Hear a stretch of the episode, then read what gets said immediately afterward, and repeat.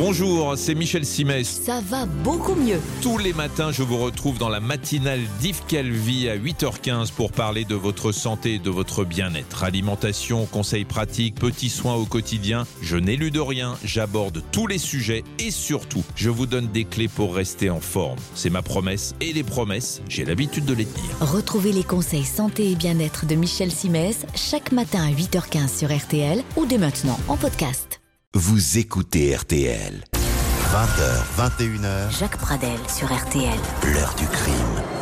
Et bonsoir à toutes et à tous. Très heureux de vous retrouver pour cette nouvelle édition de l'heure du crime, une émission qui a été euh, préparée par Justine Vignot avec Émilien Vinet. Et c'est Marc Bisset qui est à la réalisation technique de cette émission euh, qui est euh, une émission euh, alors on est à quelques jours des fêtes et euh, je suis tombé sur un, un petit bouquin absolument magnifique.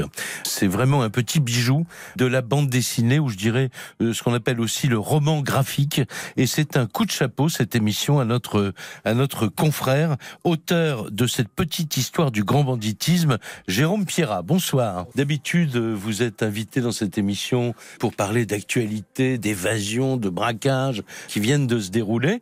Et là je tombe sur ce petit bouquin magnifique euh, qui s'intitule tout simplement le grand banditisme. Il faut dire tout de suite que les illustrations du récit sont d'un certain David B. Alors, je ne sais pas si cet homme veut garder l'anonymat. Non, non, c'est son nom d'artiste, Il n'est pas nom. recherché. Enfin bon, il est pas en cavale, non. Mais il a du talent. Hein, Ah, il est, il est excellent. Elles sont magnifiques, oui, oui. Qu'est-ce qui vous a donné envie, euh, Jérôme Pierre C'est une excellente euh, idée là de, de cadeau pour les gens qui sont comme nous euh, des passionnés de, de faits divers et d'histoire criminelle. Mais là, on, on a un côté historique finalement. Euh, bon, l'histoire récente, hein, évidemment, du banditisme. Quel était le déclic de ce livre hein? Alors, c'est une collection qui, en fait, il s'inscrit dans une collection hein, qui s'appelle Oui. la petite BD des Savoirs, qui est une forme de, de que sais-je euh, illustré. Oui, Et euh, oui c'est des éditions du Lombard. voilà. Ce sont des, édi- des éditions de Bruxelles, hein, je Exactement, crois. édition belge de, de bande dessinée. Ouais. Et donc l'idée, c'était de revisiter comme ça quelques univers avec euh, Ouais. un auteur euh, un peu spécialisé, Bah, que euh, je suis. très spécialisé, effectivement. Et ouais. puis un illustrateur pour bosser avec. Et, et voilà, et ben, comme moi évidemment je travaille principalement sur le banditisme, l'idée m'est venue assez naturellement. Alors d'ailleurs, je, je vais vous poser la question. Je crois que je vous l'ai jamais posée malgré le nombre d'émissions qu'on a faites là-dessus, parce qu'on n'a jamais le temps. On part tout de suite sur euh, sur l'actualité. Euh, Qu'est-ce qui fait qu'en tant que journaliste, à un moment, vous avez eu euh, la, la fibre fait divers, si j'ose dire? Je sais pas, ça m'a pris tout, ça m'a pris tout, du hasard tout petit. ou- Non non non non, tout Hein petit. J'ai choisi cette profession pour pour travailler dans cette spécialité. Ah d'accord. Oui, oui, Ouais. de- de- depuis le début, euh, je sais pas, une, une certaine appétence pour l'ethnologie, l'anthropologie criminelle. Aller voir cette tribu très étrange et très dangereuse. Ouais, vous aimez aller les voir de près souvent. Hein, Oui, l'idée c'est de, de souvent d'aller voir le loup. Oui, Ouais, Voilà, de- vous l'avez fait à plusieurs reprises, euh, en France, à l'étranger aussi. Oui, dans où les pays de l'Est, un les, peu les partout en dangers peuvent être encore plus importants, voilà. hein, Oui, plus on, est, plus on est loin de sa base, Ouais, voilà. moins on est Et protégé. donc, vous vouliez vous rendre compte un peu par vous-même ce que c'est que cet enfer du décor, euh, cet, euh, Oui, cet que- envers et oui. cet enfer. Et cet enfer, oui, parce que c'en est enfer. un. hein. C'est Ouais. un- voilà, loin Ouais. de tout romantisme, c'est un milieu quand même très noir et anxiogène. Euh, donc oui, j'avais envie de, de- au-delà des histoires. Alors là, il y a pas mal de, de petites histoires et de qui font la grande hein, de la criminalité française. Et puis ça raconte la société aussi. Euh, là, pour le coup, un demi-siècle de, de société française. Et puis, euh, comme disait euh, le grand criminologue Alexandre Lacassagne, euh, la société, elle est criminelle qu'elle mérite. Alors en gros, la, cri- la criminalité reflète assez souvent euh, la société dans laquelle elle évolue. Donc c'est aussi une toute petite et modeste histoire de France. Oui, alors on peut, on peut d'ailleurs avoir en tête la, la, la phrase malheureuse du président Macron sur les Gaulois euh, réfractaires, mais on va constater avec vous tout à l'heure que du côté de la criminalité, ben, on est chez les Gaulois réfractaires parce que, alors que, j'anticipe un peu sur ce que j'avais envie de dire au début, mais peu importe, mais alors que on est en train de créer la mafia sicilienne, en, même temps qu'il y a euh, Manonera, la- c'est comme, euh, comme ça oui, qu'on on- appelle le- enfin, ou Cosa Nostra Cosa américaine, Nostra euh, américaine, etc. les Un mafias moment, chinoises. il y a les triades en, en Asie et tout. Alors, en France, il y a des bandes de, de, de malfrats. Il y a une occupation euh, finalement qui est assez euh, partagée, qui est surtout la prostitution au début du, du siècle. Elle est déjà au, au 19e siècle, mais il n'y a pas de chef. Hein. Non, ils ont, ils ont le voyou a du mal avec l'autorité. Euh, le voyou français a du mal avec l'autorité et la structure. Oui, donc euh, c'est la grande différence entre le milieu français et ses collègues étrangers, en tout cas ceux qui sont très bien organisés, c'est que effectivement chez nous, on se fédère autour d'un type voilà. d'une figure. Et, souvent aussi d'un territoire, il faut bien le dire. Voilà, hein. quand l'activité s'y prête, comme la prostitution, ou les machines à sous, ou la drogue, etc. Et puis quand le monsieur disparaît, généralement l'organisation lui survit pas. La bande euh, implose, chacun repart de son côté. Qui prend, le, qui prend la Alors suite. Que, dans les mafias, la grande différence, c'est que c'est une entreprise criminelle. C'est-à-dire que quand on décapite le PDG, on vire le DRH euh, ou le consigliere, et ben l'entreprise euh, survit euh, à son personnel. C'est pour ça qu'on a pris cette image de l'hydre. À mille têtes, oui. C'est-à-dire quand on en coupe une, il y en a trois qui repoussent. Quoi, on le voit en, Sicile, hein, on arrête régulièrement le capo di tutti capi, le boss des boss, et puis voilà, encore récemment, et puis six mois après, on s'aperçoit que c'est reconstitué. Alors si on fait un peu d'histoire, parce que vous avez une formation aussi d'historien d'ailleurs, bon, on tue on vole, on viole, on pille depuis l'origine des temps, de toute façon. Mais ces voyous, ces pillages ont commencé vraiment à s'organiser, dites-vous, dans, dans, ce petit livre euh, consacré à l'histoire du grand banditisme, à partir du 19e siècle, parce que avant, c'est plutôt des bandes, ce qu'on appelle des brigands finalement, des soldats perdus, des gens qui pillent les campagnes. Quoi, oui, c'est les bandits de grand chemin, ceux, qu'on, voilà, ceux qui les mandrins, attaquaient, les, les, diligences et autres euh, convoyeurs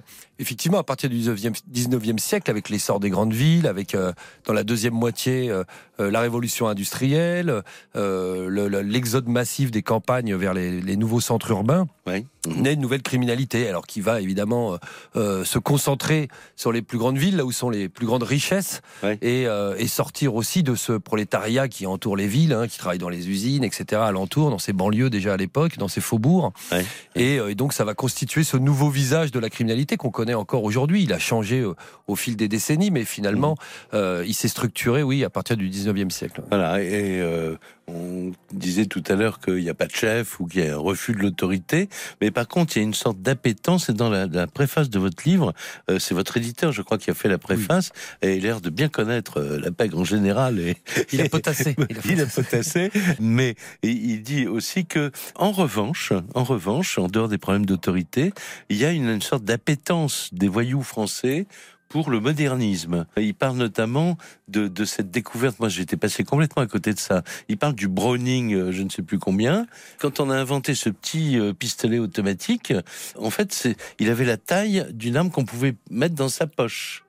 Et ça a euh, intéressé ah bah. tout de suite Marius Jacob, d'ailleurs. Euh, oui, un cambrioleur euh, qui a inspiré Arsène Lupin au début du XXe siècle, a été et sans doute le, enfin, est reconnu comme étant le premier utilisateur du Brownwing aux, alentours des années 1910. Effectivement, de, toute façon, les voyous français se sont toujours nourris.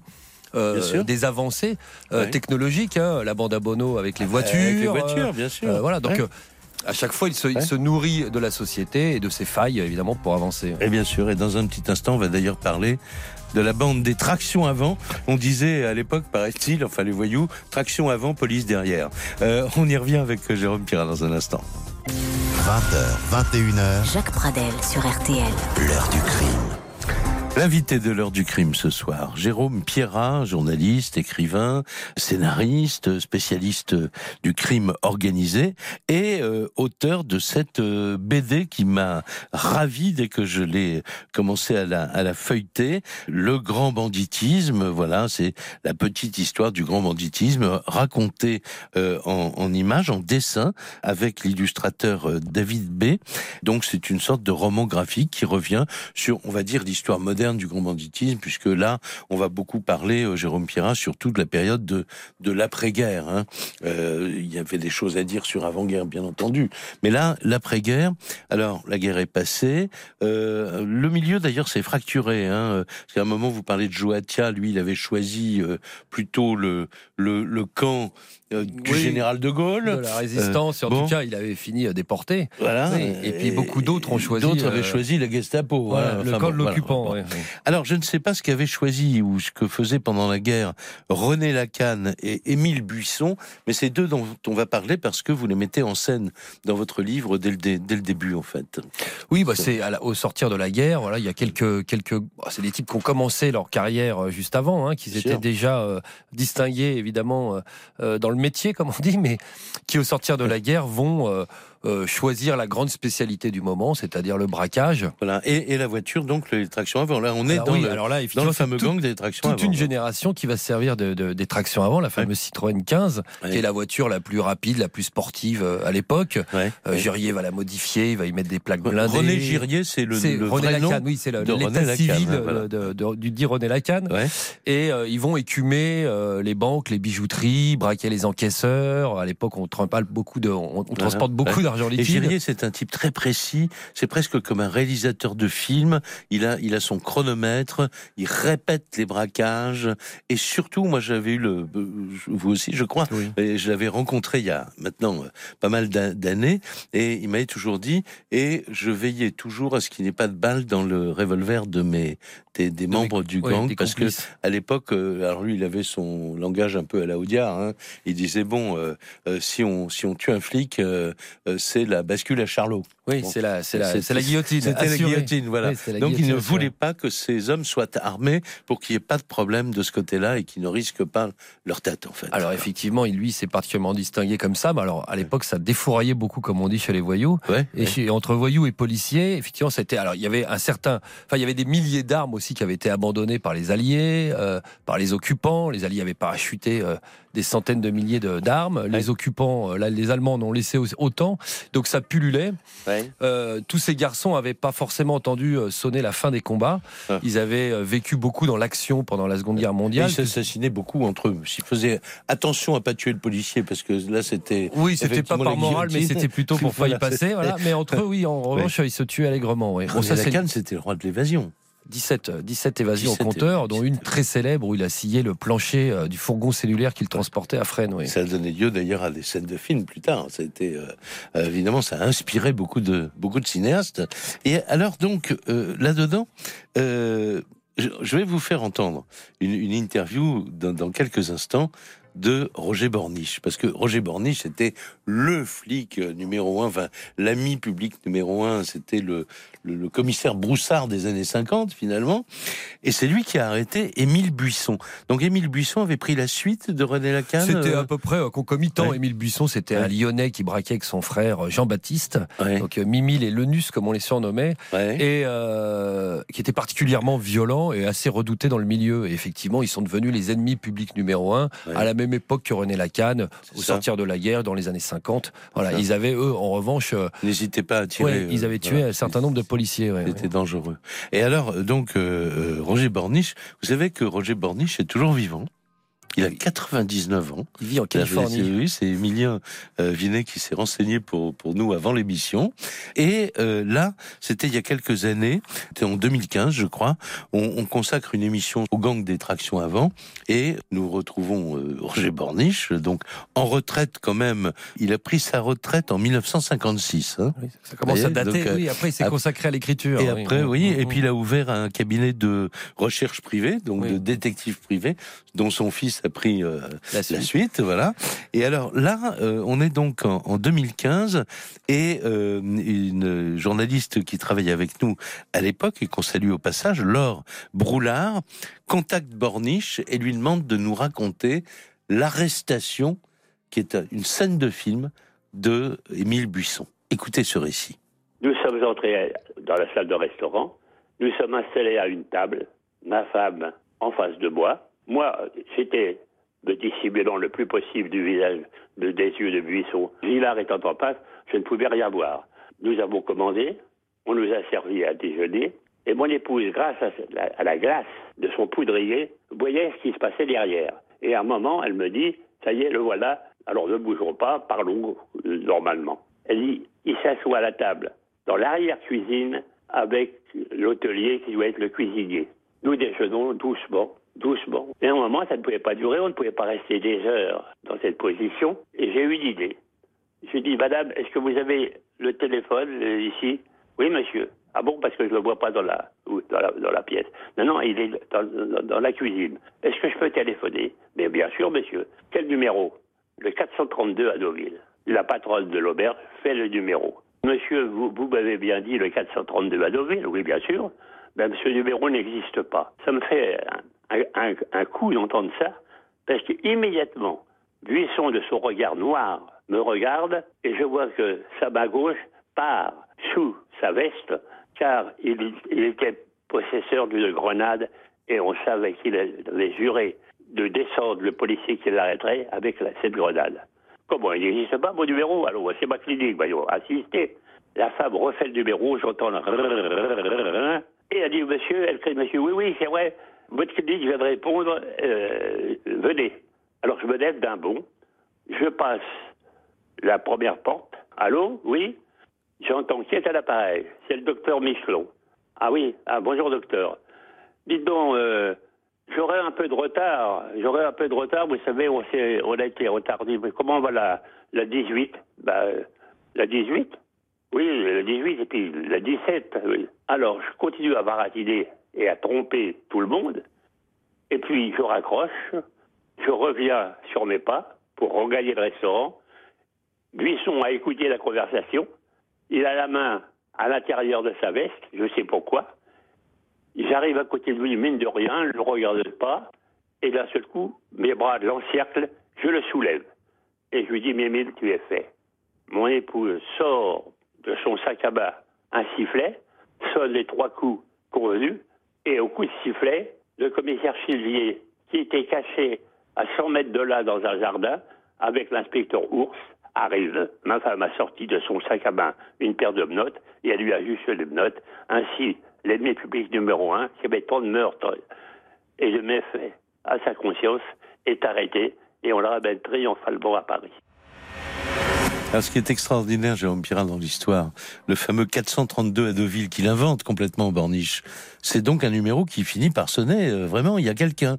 Vous savez qui est au bout du fil? C'est le gardien du cimetière, qui a rien compris, évidemment, à la conversation.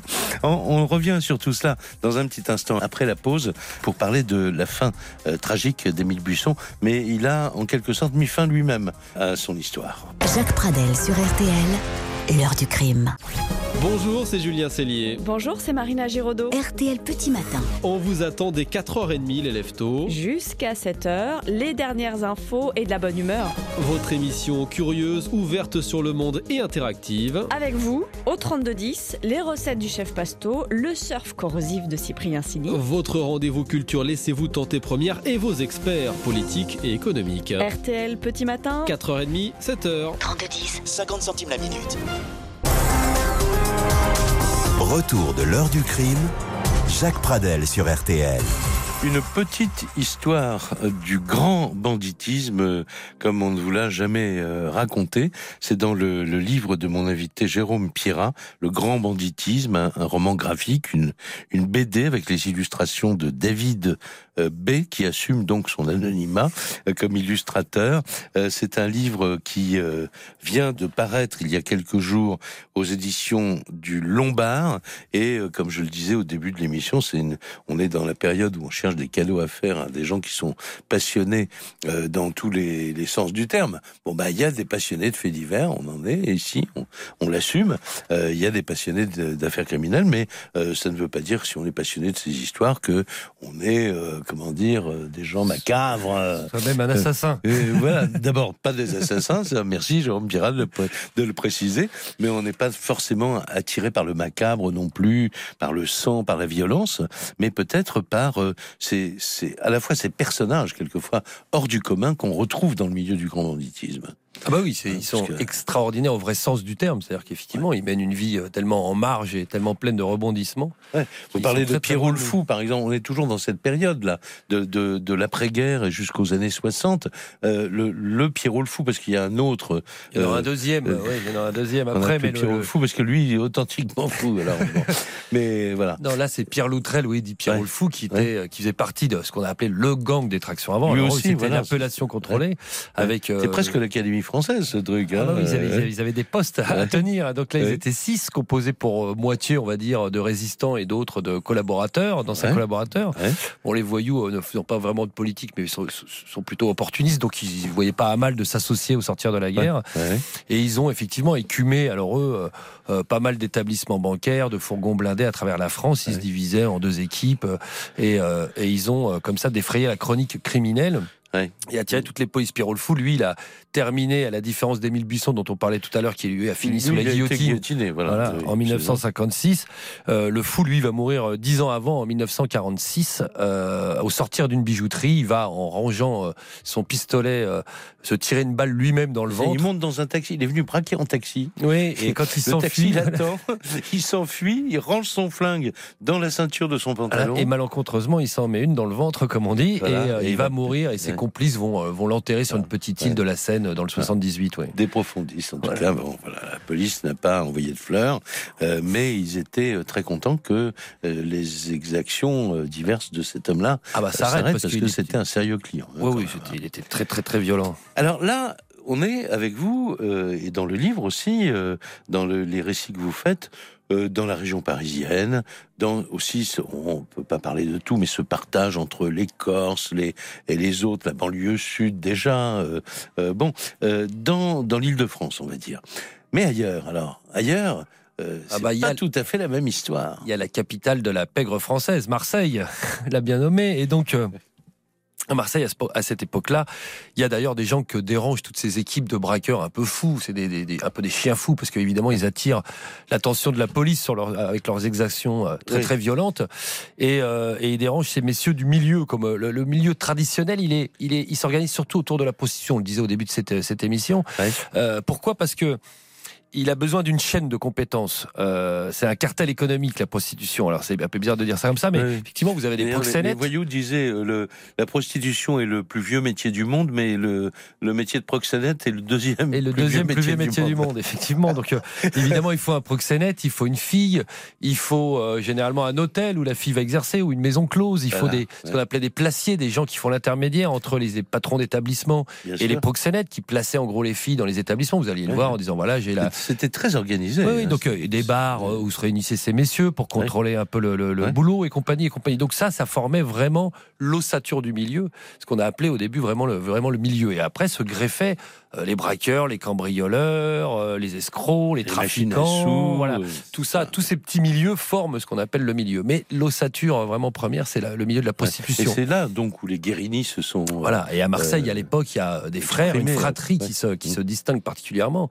Les frères Guérini, Antoine et Barthélemy, dit Mémé euh, Guérini, qui eux tiennent euh, le haut du pavé marseillais. Ils ont succédé à Carbone et Spirito, deux, Ouais. deux garçons qui ont inspiré le film Borsalino avec Delon et Belmondo, Ouais. et euh, qui ont repris la ville, la ville à la, à la, à la libération. Les Carbone et Spirito avaient eu le, le malheur de choisir le camp de l'occupant, donc euh, ils n'ont pas Mhm. survécu à la guerre.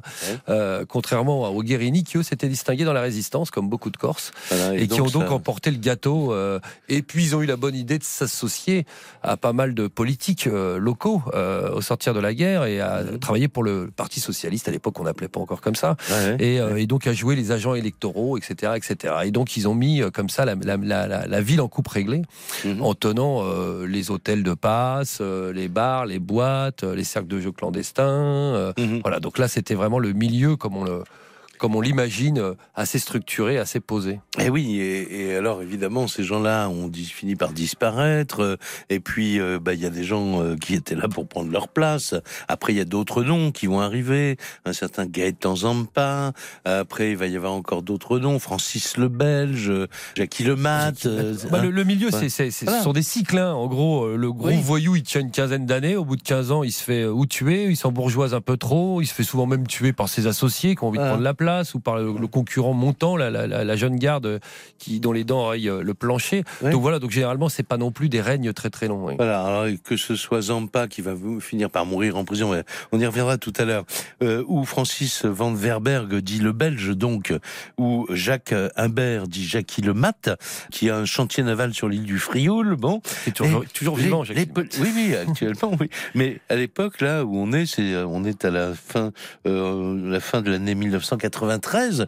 La police est sur leur dos, mais ils n'arrivent pas à les, à les attraper. Alors un jour, novembre 93, badaboum, tout le monde apprend c'est un vrai, euh, comment dire, euh, un vrai rebondissement. Francis le Belge et Jackie le Mat ont été arrêtés à quelques jours d'intervalle par la euh, police, par la PJ du commissaire Kerboeuf à l'époque. Alors, on en parle beaucoup, et à cette occasion, sur RTL, Jacques Chaput, et là vous allez entendre un moment, un grand moment de radio, je vous le dis tout de suite, dans cette archive de la rédaction d'RTL, Jacques Chaput revient sur l'histoire du milieu marseillais. Écoutez. Le 21 octobre 1980, le juge Michel quitte le palais de justice de Marseille. Magistrat implacable, il terrifie le milieu. Il est le tombeur des trafiquants d'héroïne. Le juge enfourche sa moto pour aller déjeuner quand soudain, boulevard Michelin, le décor familier bascule. Une puissante moto arrive à sa hauteur, l'homme assis à l'arrière lui tire une balle, le juge tombe, le tueur l'achève, une balle dans la tête, une dans le cœur. La pègre vient de perdre la raison. Les mentalités du milieu changent, les voyous ne respectent rien ni personne. L'artisanat n'est plus, les malfrats veulent jouer dans la cour des grands. Ils se lient à la société anonyme des gangs d'Italie, d'Amérique, du Japon. Ils continuent leur contrôle sur les boîtes, les jeux, les filles, mais désormais se spécialisent dans la drogue. Après-guerre, Marseille avait un parrain, Guérini. À sa mort, il laisse un empire sans héritier. Pour le conquérir, des bandes rivales vont se livrer une guerre féroce. De Paris descend la bande des Trois Canards, du nom d'un bistrot Montmartrois qui leur servait de quartier général. Il s'appelle Zampa, Humbert, dit Jacques le Mat, Mat en argot c'est le fou, et Francis le Belge. Ils n'arriveront jamais à s'entendre. Avec eux, Marseille va connaître, comme l'Amérique du temps de la Prohibition, ces massacres de la Saint-Valentin. Dix morts au bar du Tanagra sur le Vieux-Port, et en 85, une trentaine de meurtres inexpliqués. Les lieutenants des grands tombes, comme Paul Mondoli, mêlé en 49 au vol des bijoux de la Bégum, et qui espérait bien finir ses jours tranquilles au bénéfice de l'âge. Il est fusillé alors qu'il venait acheter ses journaux. Jackie Lemat et Francis le Belge élimineront Zampa. Sur dénonciation, Zampa est condamné pour port d'armes et on le retrouvera pendu dans sa cellule de la prison des Baumettes. Mais qui l'a suicidé? Ces derniers jours, la police a déclenché une rafle monstre. Les deux gros bonnets, Jackie le Fou et Francis le Belge, ont été arrêtés. Le nettoyage des écuries d'Augias a commencé, a annoncé Charles Pasqua qui n'a jamais peur des mots. Car on sait bien que pour un caïd arrêté, des dizaines sont prêts à prendre la relève. La pègre ne reste jamais longtemps orpheline. Les juges vont donc devoir trouver des preuves justifiant des inculpations. Ces deux-là peuvent être compromis dans des affaires de blanchiment d'argent et seuls leurs livres de comptabilité peuvent les accabler. Pour le reste, et à part les armes retrouvées, ils se diront victimes des mythes et légendes du banditisme. Alors en fait, euh, ben euh, oui, les, ils vont pas rester très longtemps en prison, euh, Jérôme Pirat, puisque le 14 décembre de l'année d'après, 94, Francis le Belge est libéré faute de preuves. Et quant à Jackie Le Mat, il reste un, petit peu quelques mois de plus, 18 mois au total en, en, prison, dans l'affaire dite de la bande de l'opéra. Je sais pas si ça vous dit quelque chose. Et voilà, c'est vol à main armée, assassinat divers, etc. Mais il est mis hors de cause euh, également. Voilà, donc fin de partie à suivre évidemment, et on sait que par la suite, euh, parrain n'a pas, euh, parrain Marseille n'a pas été en manque de parrain dans les années qui ont suivi. On se retrouve dans quelques instants.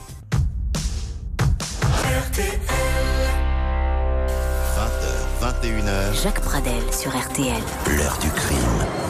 Jérôme Pierrat est l'invité de, l'heure du crime pour ce, livre, donc euh, le grand banditisme. Alors évidemment, Jérôme Pierrat, impossible de parler du grand banditisme en général, ni de Marseille en particulier, sans évoquer la French Connection.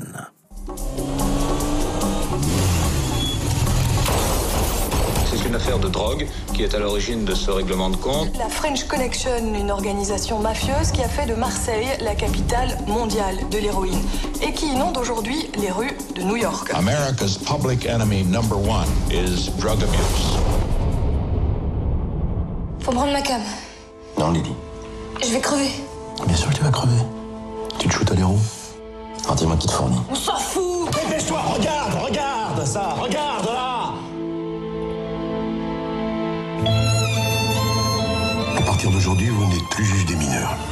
Je vous nomme juge du grand banditisme. C'est la French qui fait la loi. Et c'est une putain de pire. Tout le monde le sait. Hein. Qui dirige l'organisation Qui contrôle la cam On va envoyer un message à Zampa. On va quand même lui dire que la fête est terminée. Bonjour, je suis juge Michel.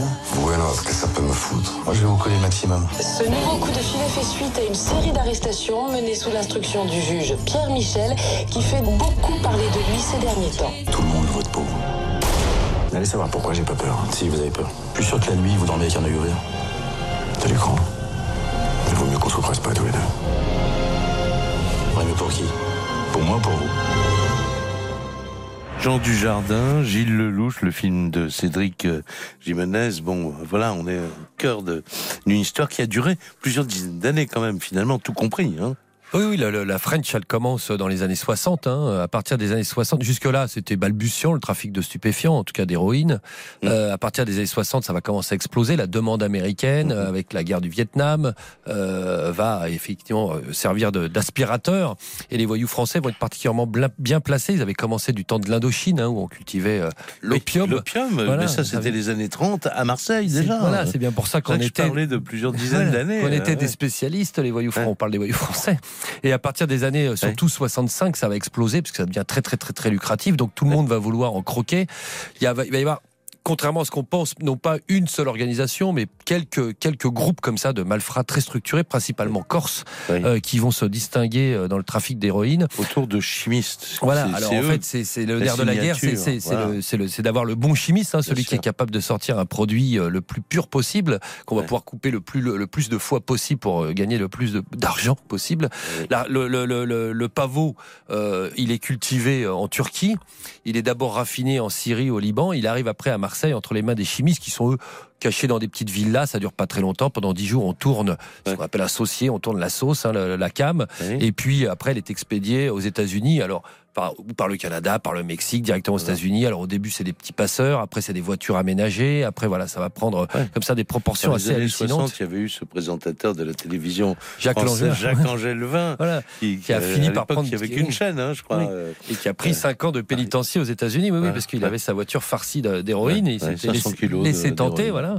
Euh, ah, c'est parti par bateau aussi, après, etc., etc. Enfin, c'est devenu un énorme truc. Il y avait ce qu'on appelait des mules, il y avait des gens qui savaient qu'ils faisaient du trafic et d'autres des, des, euh, passeurs. Alors on en bourrait dans les chaussettes, on s'en mettait autour de voilà du torse, etc. Des valises aménagées, puis après je dis des voitures, et puis enfin bon voilà, ça a été exponentiel jusqu'à ce que les Américains tapent du poing sur la table parce qu'en euh, stop, oui, parce que c'était parce que la police française s'en inquiétait pas tellement. Finalement, ça restait pas. Il n'y avait pas de ravage de la drogue en France. Comme en France, il n'y avait pas de consommateurs, tout partait. Bon, on se disait finalement, c'est pas très grave. Les Américains, eux, en les revanche, jeunes Américains mouraient. Vous voyez des, des, jeunes, enfin mourir par milliers, et notamment la jeunesse du Bronx, d'Harlem, la jeunesse black américaine. Et, euh, et donc, euh, les Américains, à partir des années 70, ont commencé à taper, à partir de 70, à taper du poing sur la table, ont envoyé des policiers à eux, s'installer en France, collaborer avec la police française. Et là, effectivement, ça a été assez efficace. En 4 ou 5 ans, euh, la French a été nettoyée. À partir de 75, tout le monde, toutes les grosses équipes sont tombées. Ça va perdurer un peu jusque dans les années 80. Et ça va être aussi la fin, de, de toute façon, de la consommation d'héroïne. À partir de la fin des années 80, le sida, les produits de substitution, la méthadone, le subitex, tout ça va faire que on va changer de pratique, d'autres drogues vont remplacer euh, l'héroïne, et la French va euh, tirer le rideau. Voilà, mais la French Connection est devenue une espèce de de, légende, quoi. une histoire légendaire. Un, mythe criminel, parce qu'effectivement, il y a eu ce fameux film en 1971 hein, qui s'appelle French Connection, mais, mhm. mais effectivement, parce que ça a été une. Une, une enfin, ça a causé déjà des ravages hallucinants, et ça a fait gagner comme jamais euh, des millions et des millions et des millions de dollars à l'époque aux voyous français. Ouais. Donc ça en a fait de très très riches hommes d'affaires. Alors bon, on peut pas tout raconter, euh, mais euh, tout, je, je, renvoie tout le monde évidemment euh, à votre roman graphique, à votre BD, le grand banditisme, où vous rappelez cette cette saga de, mais vous rappelez également, et là on va faire un, une sorte de peut-être un retour en arrière, je sais pas, peu importe la chronologie, mais on va parler aussi, il y a des groupes qui eux ont marqué aussi, qui ont eux aussi créé des légendes, et notamment ceux qu'on appelait les Z Z pour Zemmour. Retour de l'heure du crime, Jacques Pradel sur RTL. Et c'est la dernière partie de cette heure du crime consacrée à la petite histoire du grand banditisme à travers euh, euh, les propos de mon invité, Jérôme Pirat, journaliste euh, spécialiste de faits divers et de grande criminalité, de criminalité organisée, qui publie, je le rappelle si vous prenez l'émission En cours de route, qui publie aux éditions du Lombard, édition bruxelloise, le grand banditisme, donc, roman graphique, bande dessinée, appelez ça comme vous voulez. C'est magnifique, c'est très très bien raconté. Euh, à la fois, on a l'atmosphère des années dont il est question, évidemment, à travers le, graphisme et donc les, dessins de, David B. Euh, et puis, euh, en même temps, euh, et chapeau là, vraiment Jérôme Pierrin, parce que en quelques bulles, en quelques, parce que c'est pas facile comme exercice. Dites-moi, vous aviez pas fait de bande dessinée avant, ma connaissance très peu, non, mais très peu. Mais difficile de s'exprimer comme. Non, c'est très compliqué. oui, il faut, faut, faire des ellipses, il faut résumer, il faut arriver à synthétiser. Ah oui, bon. Et donc là, euh, ben on est dedans, en plein dedans, dans ces pages d'histoire du grand banditisme. Alors euh, maintenant. Nous sommes pour cette fin d'émission euh, dans les années 70, on va dire d'une manière générale. On est plutôt à Paris. Il y a une bande de une bande qui est une bande familiale également, des frères qui que l'on appelle, alors je sais pas si c'est les policiers qu'ils appellent les Z ou les, autres malfrats, parce qu'ils sont en guerre un peu avec tout le monde. Ils sont en guerre avec la police, mais ils sont quand même aussi en guerre avec leurs concurrents, euh, qui sont les Zemmour. Alors les Zemmour, c'est à l'origine cinq frères qui viennent de Sétif euh, en Algérie. Euh, ils ont quitté euh, l'Algérie euh, au moment des événements euh, qui commencent à la secouer dans, à la fin des années 40, au début des années 50. Ils arrivent à Paris et ils ont envie de, de conquérir le milieu parisien. Alors au début, ils vont se distinguer dans des, plutôt des escroqueries, ce genre de choses, des malversations et compagnie. Et puis très vite, ils vont prendre des épaules, comme on dit chez les voyous. Ils vont commencer à, à avoir d'autres ambitions et d'autres prétentions, et notamment, ils vont mettre la main sur sur les hôtels de passe. Alors leur, leur QG, c'est le quartier euh, juif pied noir euh, traditionnel d'Afrique du Nord, qui est le, faubourg Montmartre. Alors ils vont d'abord commencer à raqueter un peu les commerçants, protéger les commerçants de la communauté, organiser des parties de jeu, et mhm. puis très vite sortir de ce périmètre pour commencer à mettre la main sur les hôtels de passe de la rue Saint-Denis, enfin des, des, des, arrondissements mhm. alentours. Et mhm. ils vont rentrer en concurrence avec une équipe qui s'appelle euh, l'équipe de la banlieue sud. Il y en a eu deux. Alors ça c'est la première, celle des années 60. Des garçons très redoutables qui vont évidemment pas se laisser faire. Ça va causer, enfin ça va provoquer une guerre des gangs de compte. Il va y avoir près d'une trentaine de morts hein, ah en quelques années. Ça va flinguer à tout va. Et alors que fait la police? Alors la police, elle est assez impuissante à l'époque. Elle essaye de mettre la main sur les émours, mais comme toujours dans ces équipes assez bien structurées, vous avez des petites mains, vous avez des porte-flingues, vous avez donc cela tombe ou se font flinguer, mais les têtes, euh, voilà, aussi. Il n'y a pas que les flics qui ont des indicateurs. Mais les têtes pensantes, évidemment, euh, se gardent bien de trop mettre les mains dans le cambouis, donc c'est difficile de les arrêter. Euh, sauf que en 1975 il va se produire une, énorme fusillade entre la police et quelques-uns des, aides des frères Zemmour dans une brasserie du boulevard Saint-Germain qui s'appelle le Telem. Euh, et il va et un des frères Zemmour, William, va rester sur le carreau. Euh, des policiers aussi. Il va y avoir une espèce de méprise entre policiers, voyous. Ils vont se confondre, ils vont se tirer dessus. Ça va être le début de la fin pour les Zemmour. Alors les rangs avaient déjà été bien éclaircis dans les années précédentes par leurs confrères. Et là, ça va être un peu le début de la fin. Alors, ça va s'éteindre tranquillement. Alors la fin, fin, on en parle parlera après. Mais là, effectivement, on est le 28 février 1975 quand on apprend comme ça qu'en plein Paris, dans un, café du boulevard Saint-Germain, donc le Télème, euh, il y a eu cette, cette fusillade avec des morts. Et le fameux commissaire Broussard va revenir au micro RTL de Christian Debois-Froger sur les circonstances de cette opération qu'il a dirigée, qui a fait quand même un mort et cinq blessés. Écoutez. Nous avons eu connaissance euh, d'un rendez-vous entre deux équipes rivales euh, au boulevard Saint-Germain. Euh, quand nous sommes arrivés vers 15h45, il y avait une équipe qui se trouvait dans le bar tabac et en face il y avait l'autre équipe. Et d'après les renseignements que nous avions, ces deux équipes devaient en découdre, revolver en main. Et nous avons décidé d'intervenir juste avant cette fusillade, car comme vous le pouvez constater, il y a énormément de monde dans le quartier. Et lorsque nous avons voulu interpeller ces gens-là, d'entrée, nous avons été accueillis par des coups de feu, nous avons riposté immédiatement et vous connaissez le résultat. On peut dire que ce sont des bons clients. Vous n'avez pas hésité, malgré la circulation et malgré le monde, à, échanger des coups de feu avec les, avec gangsters? Oh Non, parce que là, ça s'est passé à l'intérieur du, débit, du de boisson. C'était un face-à-face, du corps à corps même, on peut dire, entre les truands et nous. Il n'y a que et, nous qui, avons été touchés. Et qui a été tué dans la bagarre Atal. Attal et euh, du côté des policiers, je crois qu'il y a aussi des blessés. Oui, nous avons deux blessés. L'un au thorax, mais au, au, cours de la bagarre, et un autre par balle à l'épaule. Mais enfin, ce n'est, aux dernières nouvelles, ce n'est pas grave.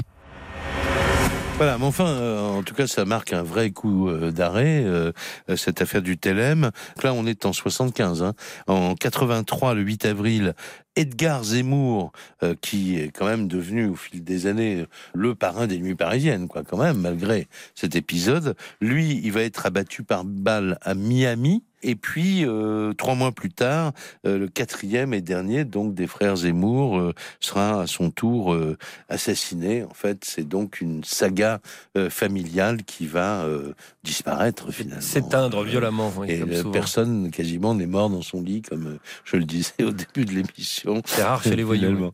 Alors, évidemment, il faut. je ne sais pas s'il y aura un tome 2, hein, parce que ça devrait. Enfin, je On pourrait, avec tout ce qui est encore ah, Je vous encourage. Mais bon, vous ne terminez terminez pas avec les voyous français, vous terminez, bah, parce que c'est l'air du temps aussi, par la mondialisation, c'est-à-dire qu'il y a, d'autres euh, euh, organisations criminelles qui sont intéressées et qui viennent aussi euh, travailler chez travailler nous. chez nous, si je, voilà, travailler chez nous. Il y a du côté de l'Afrique, il y a quand même des groupes du Nigeria. Alors le Nigeria, oui, qui très sérieux. voilà, hein. ah bah ils sont des gens euh, redoutables qui donnent beaucoup dans la prostitution. Hein, D'ailleurs, beaucoup des filles qui travaillent beaucoup encore de actuellement. De euh, prostitution avec des histoires de vaudou. Voilà, sont, sont, tenus par les Nigérians. Ils sont aussi très forts dans les escroqueries sur Internet. Là, quand vous recevez des petites sollicitations disant, voilà, où on vous demande de l'argent, etc. C'est souvent eux qui sont derrière. Je viens d'hériter de 15 millions de dollars et je veux bien vous les donner. Mais si vous m'envoyez 200 000 dollars pour débloquer les fonds, voilà. Bon ça, voilà. Bon ça, c'est ce sont eux. Euh, vous avez toutes les toutes les équipes venues de l'est, toutes, les, toutes les mafias de l'est. Hein. vous avez, ça va de, de, de des Balkans euh, orientales, Bulgarie, Roumanie. Vous trouvez dans la potion, vous trouvez dans les escroqueries à la carte bancaire. Vous allez trouver dans un nombre de, de, de, de vols divers et variés. Vous allez trouver des, des, des, gens des pays baltes, voilà, qui donnent dans le trafic de véhicules. Enfin, vous avez comme ça les triades, les triades asiatiques aussi qui sont présentes. Hein. Vous avez, bah, vous avez les Russes aussi. Oui, vous avez à peu près tout, une grosse partie de la planète qui est représentée maintenant. Voilà, Paris c'était la capitale de la mode dans le temps. Là, on est euh, on a toujours euh, quand même. Bon, c'est une médaille euh, que personne n'aime se voir décerner. Mais enfin, dont on se passerait bien. Bon, on se passerait bien. En tout cas, on ne se passe pas. Il faut pas se passer de ce livre. Je vous remercie beaucoup, Jérôme Pierrat. Le grand banditisme. Jérôme Pierrat pour les textes, David B pour les dessins. ce roman graphique est paru donc à Bruxelles aux éditions Le Lombard. L'émission est maintenant terminée. À demain.